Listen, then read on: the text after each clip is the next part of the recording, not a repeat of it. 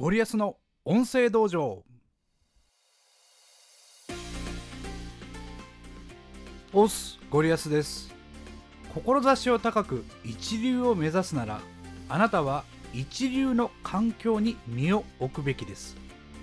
音声配信において一流を目指すのなら実際にラジオを聴いた方がいいです。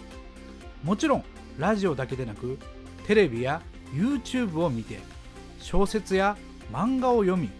名作と言われる映画を見るべきです。一流を目指すということは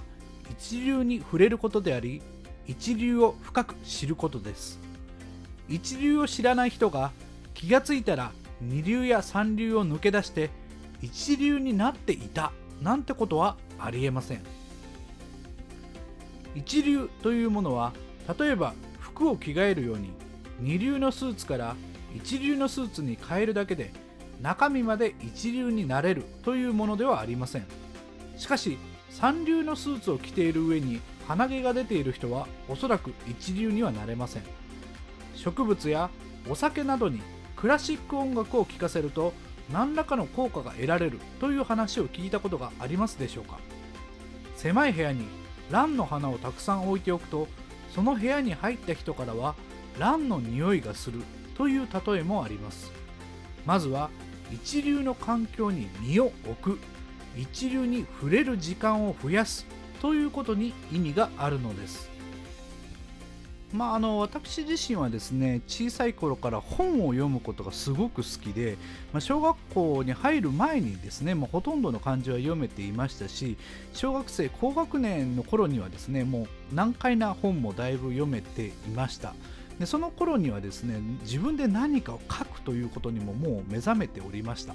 ある時ね、えー、国語の時間にですね1枚の地図からという課題が出された時にはですね1枚の地図をヒントに、えー、原稿用紙100枚以上の小説を書いてですね、えー、担任の先生をこもらせたこともあります。で当時身の回りにはですね私のように書くことに目覚めている人がですねほとんどいなくて、えー、自分の書いたものを誰かに見せるということができずにですね自分がうまいのか下手なのかも分からずにこう悶々としていた時期があります。ところがですね中学校に入ると途端に私よりも読書量の多い人がたくさん出てきて私よりもうまく小説を書ける人もね、え出てきたわけなんですよ。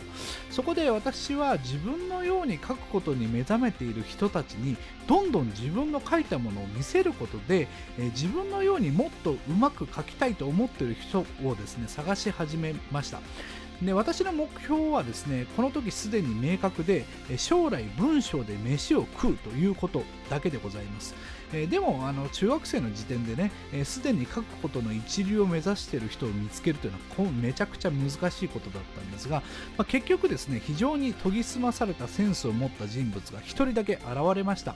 えその人物はですね、え中学生の時に私が書いた300本以上のですね、えショートショートというスタイルの小説に全て感想と点数をつけてくれました。まあ、その中でね、え、彼が教えてくれたことは小説を書くなら小説を参考にするよりも映画とか音楽漫画などから学ぶべきだということでございました。おかげでね私は中学3年間みっちり、まあ、一流に触れることで自分の腕を磨くことができました。この時にね、え学んだことがですね、私が新聞記者になれたことや、YouTube やブログ、音声配信の世界で活躍できていることと深い関係があるんじゃないかなというふうに思っています。さまざ、まな世界のね、一流に触れてきたことで、まあ、書くことだけの世界を超越して活躍の場が広がっていったんではないでしょうか。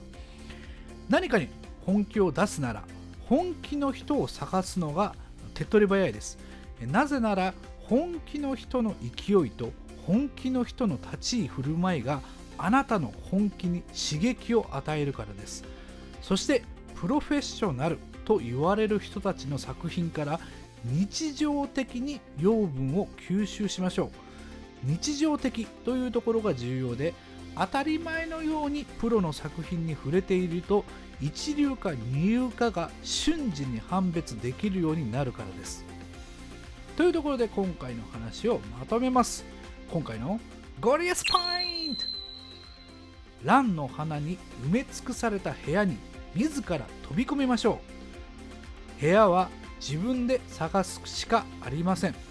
妥協せず自分にとって特別な居場所を見つけるまで部屋をノックし続けてください。今回は以上です。それではまたお会いしましょう。ありがとうございました。さよなら。